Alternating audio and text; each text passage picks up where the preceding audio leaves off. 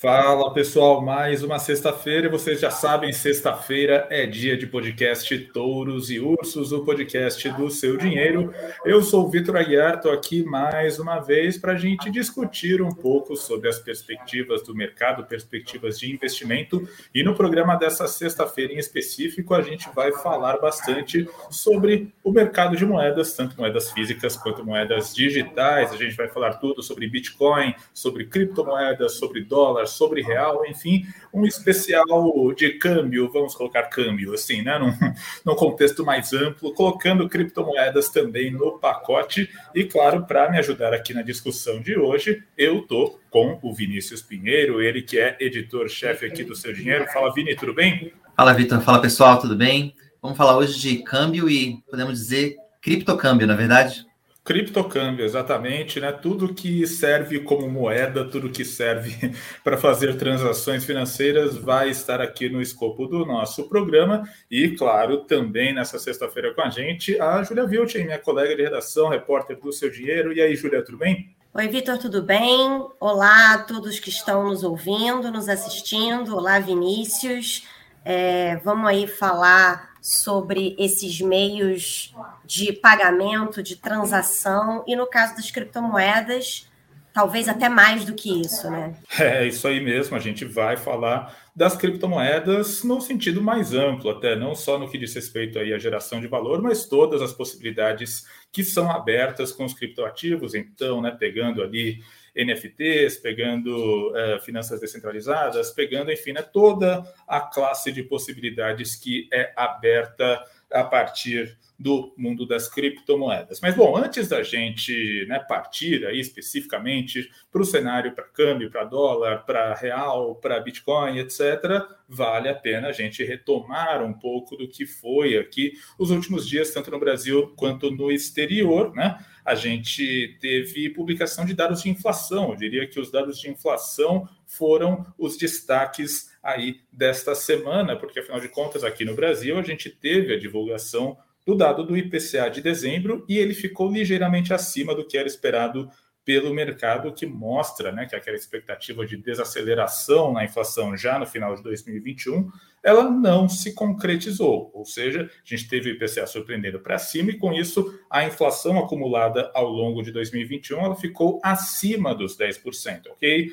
10,06%, quase nada, mas ainda assim acima dos 10%. E lá nos Estados Unidos a gente também teve a inflação mostrando aí, né, que está realmente ganhando tração. E com isso o Federal Reserve está cada vez mais firme nessa postura de combate ao avanço dos preços. Ou seja, o Federal Reserve ele está aí mostrando que de fato vai sim tirar né, os estímulos da economia mais rápido do que se imaginava e a alta de juros lá nos Estados Unidos certamente vem no primeiro semestre. Tem gente já falando numa alta de juros eventualmente em março nos Estados Unidos, ou seja, a gente tem todo esse contexto: inflação e alta e bancos centrais agindo para conter a inflação. Isso, sem dúvida nenhuma, mexe diretamente com o mercado de câmbio e o mercado de criptoativos. Né? Exatamente, é... Vitor. Eu queria só te até fazer um comentário em cima disso, né? Porque se a gente lembrar, né, por que, que o Bitcoin existe, eh, foi justamente por conta ali da crise de 2008, né, na crise financeira,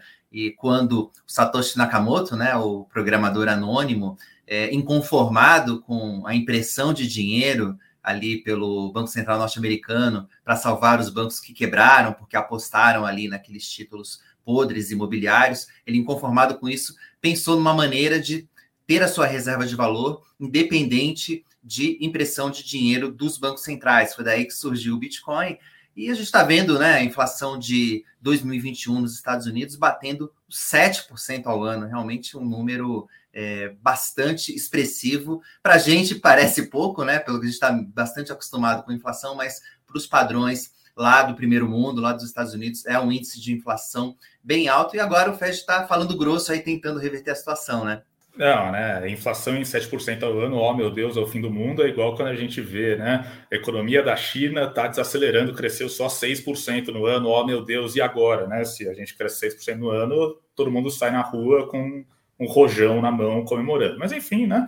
Continuando com a perspectiva aqui dos últimos dias, né, também chama atenção alguns dados de atividade aqui no Brasil. A gente teve divulgação de dados de serviços e hoje de manhã, sexta-feira, saiu dados do varejo em novembro, os dois surpreendendo positivamente, né? O que, enfim, é um dado com bastante defasagem, dado relativo a novembro, mas, né, embora essas é alguma coisa, né? A gente não pode descartar, e de certa maneira, talvez essa percepção de recuperação na atividade aqui no Brasil é o que esteja dando sustentação para a Bolsa ao longo dos últimos dias. E, claro, a gente também tem que colocar na conta a questão da Omicron, né? Nova variante da Covid, ela está se disseminando num ritmo muito elevado pelo mundo, a gente tem recordes de novos casos, né, em termos globais mas a gente também vê que a taxa de letalidade, a taxa de internação por causa da Covid, ela é menor do que era, por exemplo, há um ano. Ou seja, uh, existe aí um fator de preocupação, mas também existe um certo fator de alívio, entre aspas, né? E dito tudo isso, é claro que a gente chega aqui nas perspectivas no cenário para câmbio, para Bitcoin e para criptoativos. Eu acho que a gente deve começar aqui falando um pouco sobre o Bitcoin, né? E aí eu vou pedir ajuda para a Júlia, né? A Júlia ela acompanha sempre aí o fechamento, né, dos investimentos mês a mês, ano a ano, né? E o Bitcoin, ele a gente viu, né, que mais ou menos a partir de dezembro ele começou a perder força, né? Existia a expectativa de um rally, esse rally não se concretizou, e agora a partir de janeiro a gente vê que essa apatia do Bitcoin, ela na verdade continuou e ela até se aprofundou um pouco. O Bitcoin chegou ali muito perto de atingir o patamar de 40 mil dólares, né, o que é, é uma resistência, né, visto como um nível de resistência importante para a maior criptomoeda do mercado. Então, Júlia, primeiro, né, é, acho que a gente tem que pensar um pouco em horizontes de tempo, ok, né, a gente está com essa tendência aí de realização no Bitcoin, mas quando a gente pega uma janela maior, os ganhos ainda são muito grandes. Mas, enfim, o que está acontecendo né, com o Bitcoin? Né, o que está por trás dessa fraqueza recente? Né? Então, Júlia, Vini, o que, que vocês podem dizer aqui para o nosso ouvinte? Então, Vitor, o que acontece é a gente teve o Bitcoin entre os principais ativos né, que a gente acompanha lá no seu dinheiro para sempre fazer o nosso nosso ranking mensal de investimentos, o Bitcoin foi o mais rentável de 2021, né? Ele teve aí uma alta da, da, da ordem dos 70% em real, né? Para nós que investimos em real. É, enfim, foi uma valorização bastante expressiva, né? Comparado aos, aos investimentos, digamos assim, normais. Só que realmente, é, nessa parte final do ano passado, é, o Bitcoin vinha aí num período de fraqueza, né? Vinha aí num, num, num período de desvalorização é, bastante expressiva. E é, dois fatores podem ser é, destacados aí no final do ano passado, e um deles meio que se prolonga aí para esse início de 2022, né? Um deles é, foi que no, no, ano passado entraram muitos novos investidores é, no mercado de criptomoedas. A gente teve aí é, uma quantidade imensa de contas é, de pessoas físicas, de pequenos investidores investindo em Bitcoin.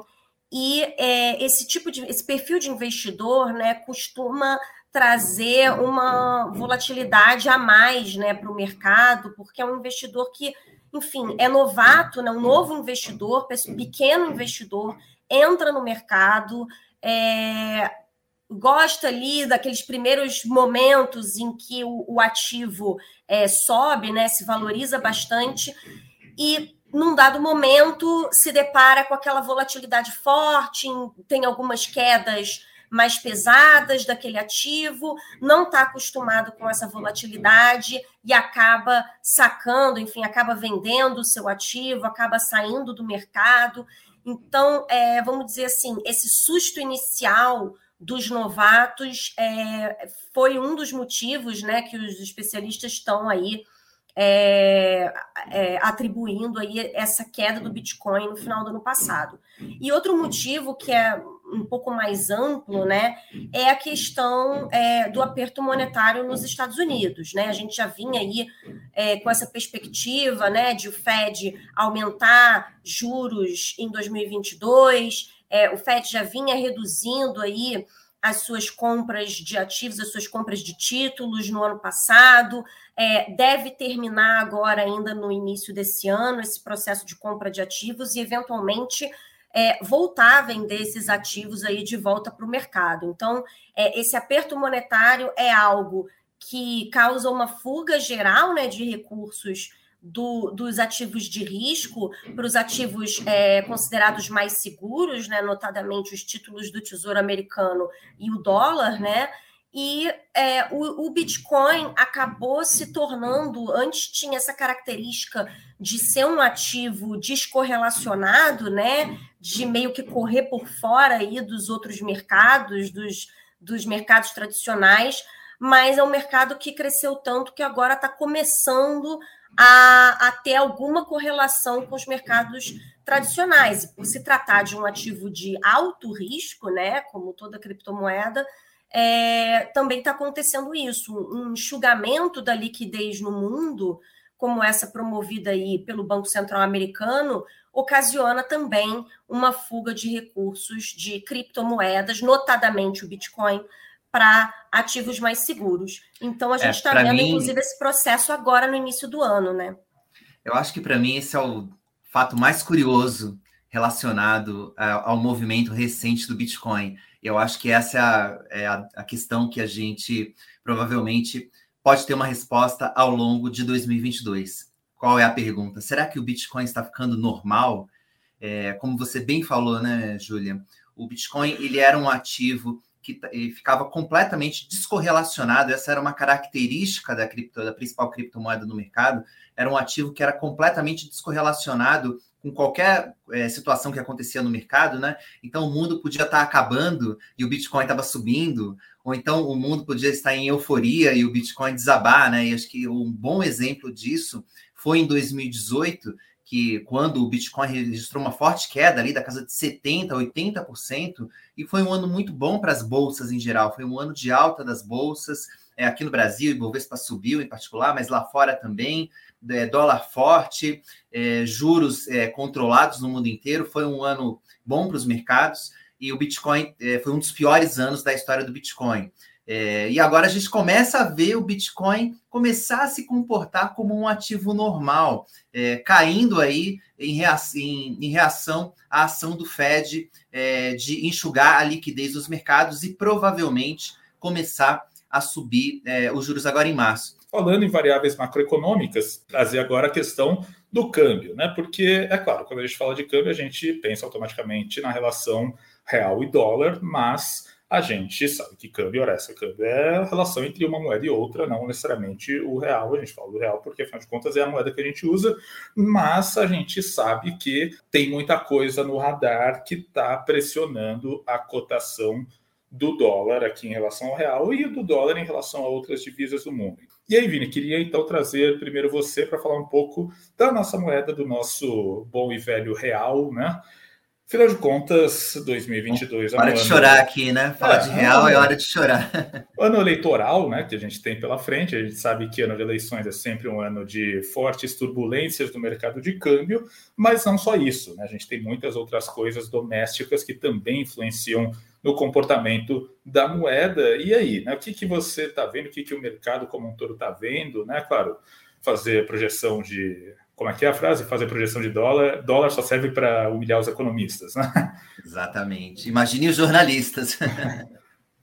Olha, Vitor, a resposta para aquela clássica pergunta, vai ter Disney?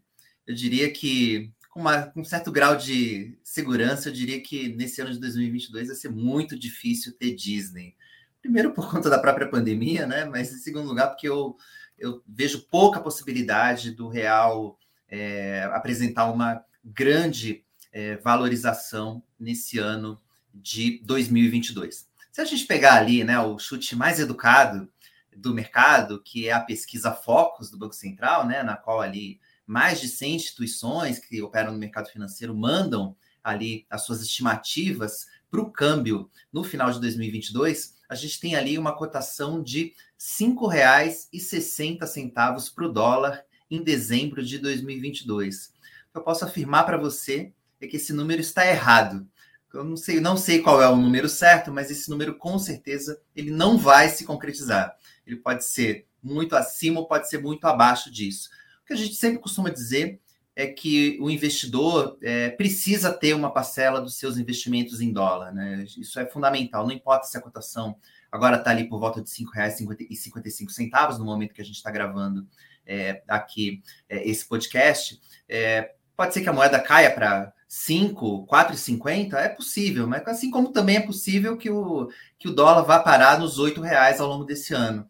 E eu vejo três é, variáveis que que vão influenciar bastante é, o comportamento do dólar nesse ano. O primeiro e o principal deles é a, é a eleição presidencial aqui no Brasil, a gente não tem muito como escapar disso. Eu vejo que conforme é, o cenário eleitoral começar a se desenhar de uma forma mais clara, é, hoje a gente tem né, o, o ex-presidente Lula como o favorito nas pesquisas, e a grande dúvida do mercado é que ninguém sabe quem é esse Lula se vai ser aquele Lula 1 da Carta aos Brasileiros, ou se vai ser o Lula do fim do segundo mandato, e ou talvez até ali um, um Lula mais dilmado, né? Enfim, que seria ali um, um, Lula um pouco mais intervencionista, ou bem mais intervencionista, né? Dependendo ali do seu ponto de vista, é, o que seria bem ruim para o mercado, né? Então, se o mercado começar a entender que vai ser um Lula 2, é, que vai prevalecer em relação ao Lula 1, né, que foi o Lula ali da responsabilidade fiscal, que conseguiu unir bem é, a responsabilidade fiscal é, com os programas sociais. Eu entendo que, dependendo de qual Lula aparecer, o dólar pode sentir é, e, e, os, e, os, investidores podem se proteger na moeda americana, e isso significa que o dólar vai subir ao longo de 2022. Mas, enfim, acho que está cedo ainda para a gente é, dizer qual que é a trajetória do dólar em relação à eleição, até porque a gente ainda não sabe é, qual vai ser o desempenho do presidente Jair Bolsonaro, se ele vai conseguir ter algum tipo de reação nas pesquisas é, ao longo dos próximos, das próximas semanas ou meses, e nem mesmo se a terceira via, né, se a famosa terceira via vai se concretizar, que eu diria que é o sonho do mercado, mas por enquanto está muito mais no sonho do que na realidade. É, o segundo ponto que eu vejo é a trajetória de inflação né, aqui no Brasil, é, que pode levar é, o Banco Central a aumentar ainda mais os juros nesse ano, aqui a Selic, é, e junto com o risco fiscal, né? Porque a partir do momento em que o presidente Jair Bolsonaro é, não reagir nas pesquisas, é, o mercado pode entender que o, o, risco fiscal aumenta, né? Porque ele pode ali levar, ser levado é, a aumentar os gastos e provocar ali uma sensação de descontrole fiscal em ano de inflação. Isso também, quando isso acontece, o pessoal se refugia no dólar. E o terceiro fator é, o, é a questão internacional, né? E como os juros dos Estados Unidos e como é que fica a trajetória do dólar lá fora em relação a outras moedas, né? Isso acaba influenciando o nosso real é, aqui no Brasil também. Dito isso, vamos passar aqui para a parte final do nosso programa, que é a parte em que a gente fala dos touros e dos ursos da semana. Né? A gente elege aqui alguns ativos, algumas empresas, algumas classes, enfim, né?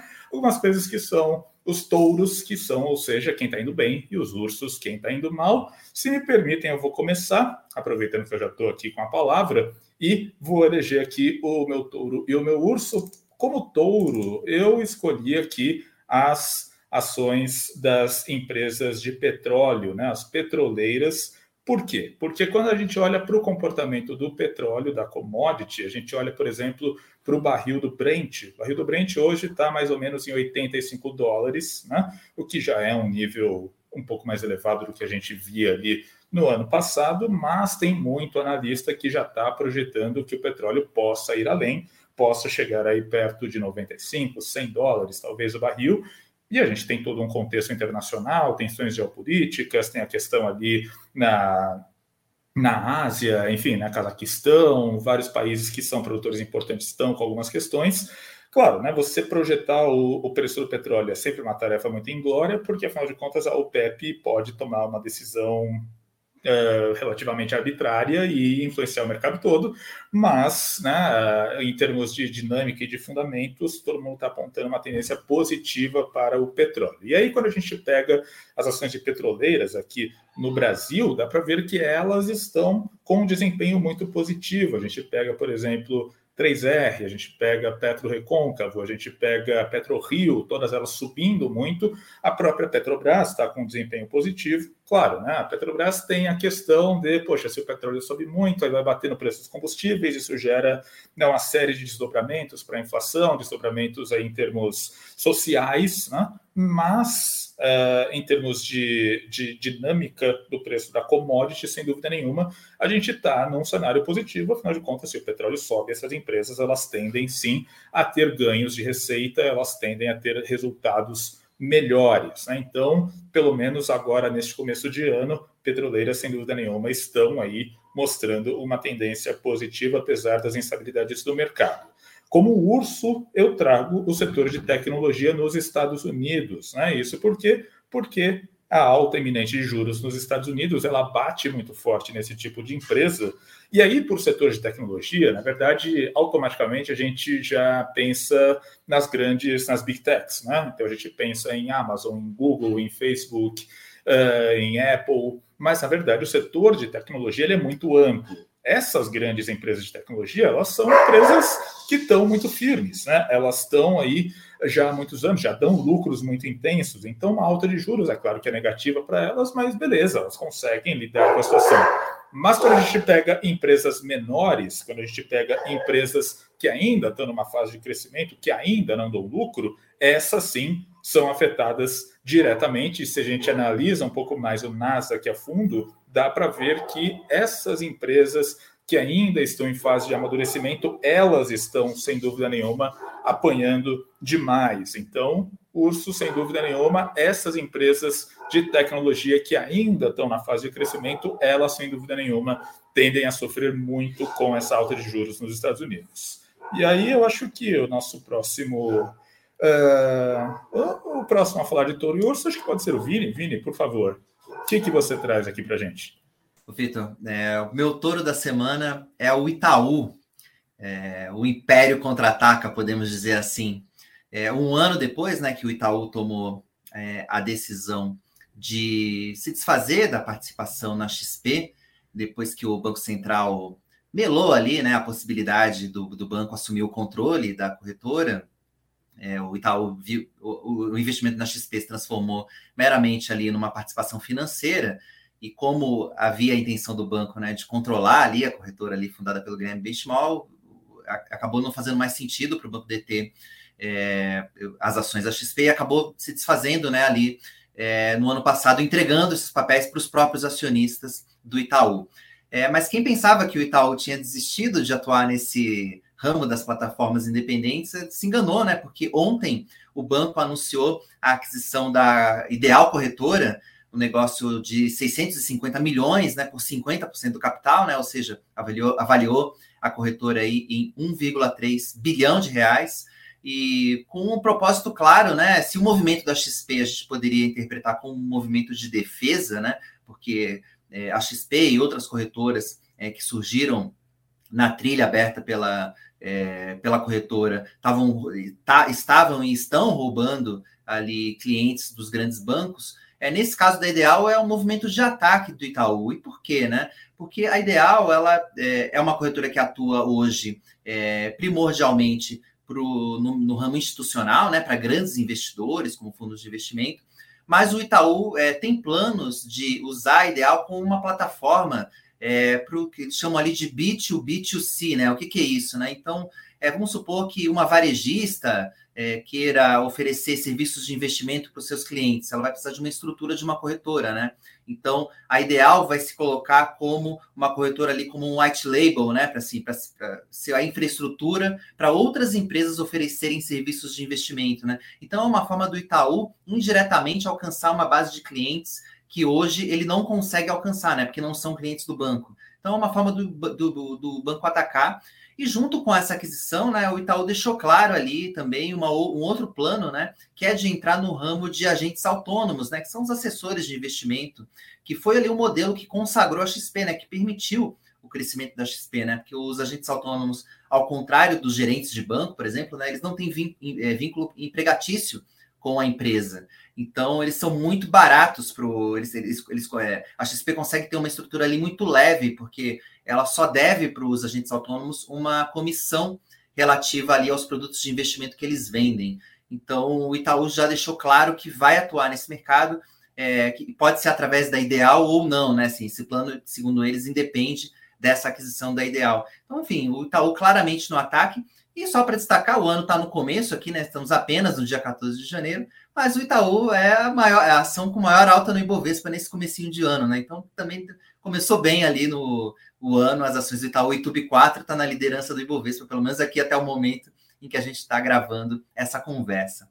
Bom, e no, o meu urso é, do, da semana são as meme stocks, né? As famosas ações meme que completaram, né? A gente completou um ano ali do caso GameStop né? Que, para quem não se lembra, né? Aquela rede é, de lojas de games lá nos Estados Unidos, né? Rede de lojas de rua é, de game é, que tem lá nos Estados Unidos que estava ali praticamente à beira da falência, né? Porque hoje é, ninguém compra jogos de jogo de videogame é, em loja, né? E não vai até a loja para comprar e, e mesmo a mídia, né? Hoje você baixa os jogos, a maioria você não não compra mais os CDs, né, os de, que, que contém os jogos. Então, era uma ação, era praticamente ali uma, uma blockbuster né, do setor de games, mas ela acabou sendo abraçada ali por uma comunidade de pequenos investidores que, acabou, que acabaram se juntando para comprar os papéis para fazer para inflar artificialmente o preço dessas ações. O que acabou acontecendo, né? Essas ações realmente subiram muito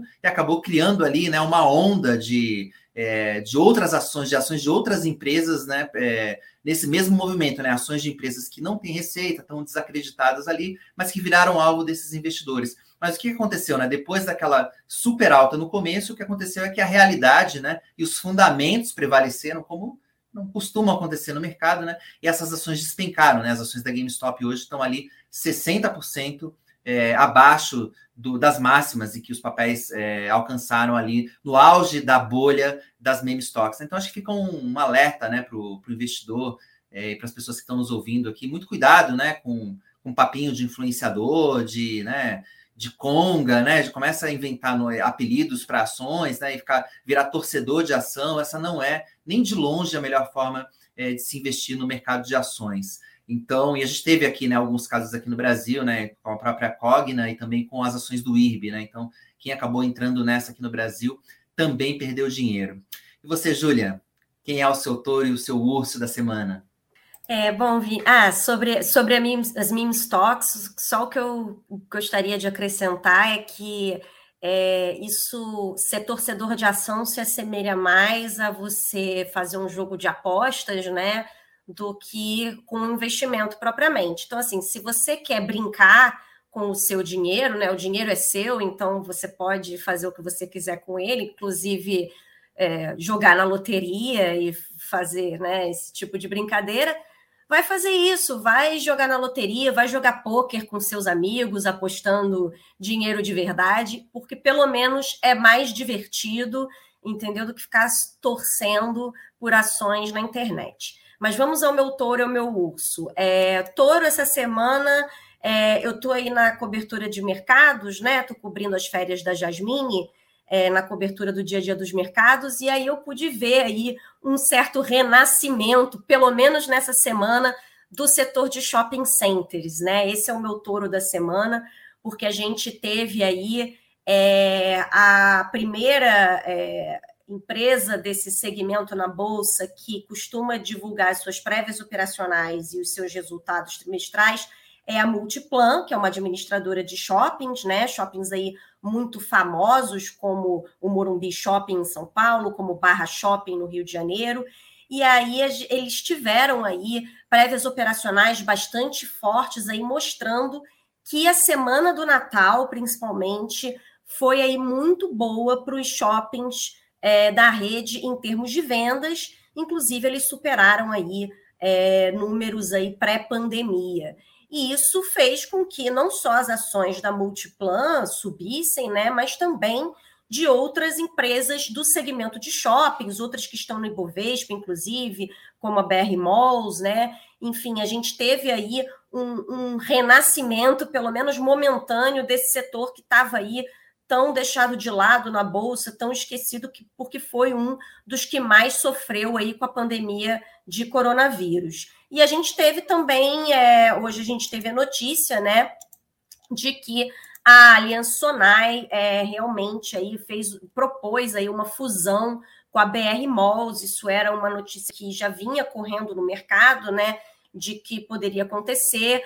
E, enfim, é, essa, essa, o resultado, né, a, a, empresa resultante dessa fusão criaria aí a maior empresa de shoppings da América Latina. Então, aí mostrando que, é, enfim, em momentos de crise, a gente tende a ver aí consolidação de mercado, né? E de fato, as administradoras de shoppings não estão paradas, não só para reviver aí o seu negócio de shopping centers, como também aí nessas movimentações societárias aí e criando parcerias e fusões e aquisições. E o meu urso, o que eu escolhi como urso da semana foi o Banco Central do Brasil, né? Não só por causa do dessa, dessa inflação de dezembro acima do esperado do mercado, por esse IPCA de dois dígitos aí de mais de 10% em 2021, né? Pior inflação desde, desde o crítico ano de 2015. Claro que é, não são momentos é, iguais, né? A gente tem que ser justo aqui também, porque é, a gente está vivendo um momento, diferentemente de 2015, a gente está vivendo um momento de inflação global, né, muito alta. A gente está vendo a inflação nos Estados Unidos é, em níveis latino-americanos, né, uma coisa que a gente não costuma ver.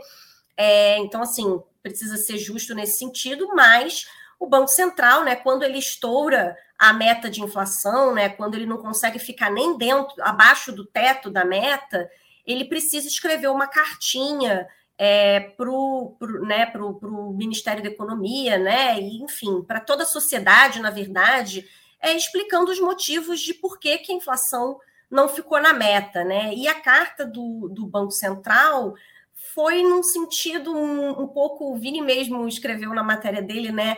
Ah, geralmente, quando a pessoa termina o relacionamento, não quer dizer por que está terminando, ela fala não é você, sou eu. O Banco Central fez o contrário, né? Não sou eu, é você.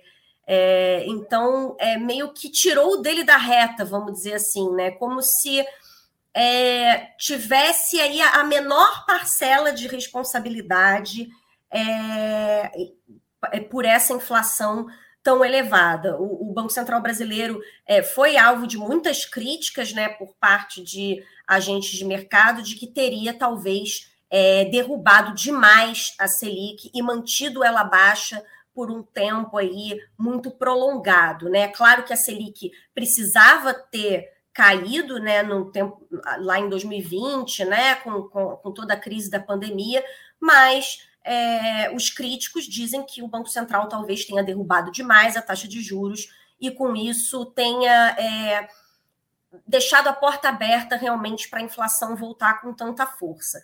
Só que eu acho que assim, isso nem foi é, o pior da, do tom da carta é, do Banco Central. Eu acho que o, o, pior do tom dessa carta foi é, não ter dado tanta atenção para a questão do risco fiscal.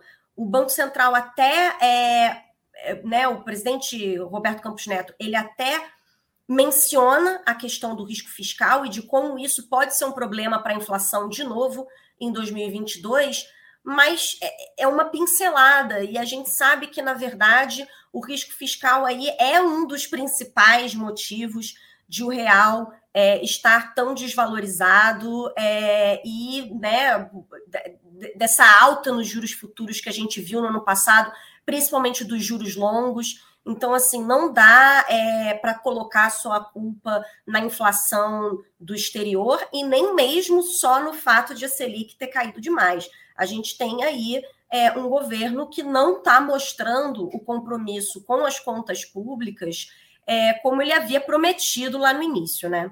Dito isso, a gente chega ao fim do Touros e Ursos dessa sexta-feira. Aliás, segundo Touros e Ursos dessa temporada de 2022. Se você não escutou o nosso primeiro episódio, em que a gente fala de bolsa e de renda fixa, volta aí na playlist do Spotify. Programa anterior, a gente discutiu bastante aí as duas classes de ativos. Então, dá play lá no primeiro episódio, depois que você escutar esse aqui até o fim. E lembrando que o Touros e Ursos ele vai ao ar sempre às sextas-feiras. Portanto, na semana que vem, dia 21, entra aqui no Spotify porque a gente vai ter um novo episódio falando sobre investimentos, sobre noticiários do mercado, enfim, sobre tudo que está acontecendo aqui no universo das finanças. Vini, de novo, muito, muito obrigado aqui pela participação, obrigado pela. Enfim, né? Obrigado aqui por mais um Touros e Ursos. Obrigado, Vitor. Valeu, Júlia, também. Até a próxima. E, Júlia, de novo, super obrigado por estar conosco aqui nessa sexta-feira. Obrigado por mais um Touros e Ursos. Obrigada, pessoal, e um abraço aí a todos os que nos acompanharam. Lembrando que lá no seudinheiro.com a gente tem toda a série Onde Investir, todos os capítulos já publicados. Entra lá, pesquisa por onde investir, você vai ter né, todos os textos falando de bolsa, de renda fixa, de criptomoedas, de câmbio, enfim, tem toda a série lá já publicada e, é claro, também convido todo mundo a acessar e a seguir o seu dinheiro nas redes sociais, no Instagram, no YouTube, uh, onde mais? No, no LinkedIn, enfim, todas as redes sociais a gente está lá e trazendo conteúdos especiais para vocês, tá certo? Pessoal, muito obrigado por estarem conosco hoje, nesta sexta-feira, e a gente está de volta na semana que vem com mais um Touros e Ursos, o podcast do seu dinheiro. Um abraço, gente, e até a próxima.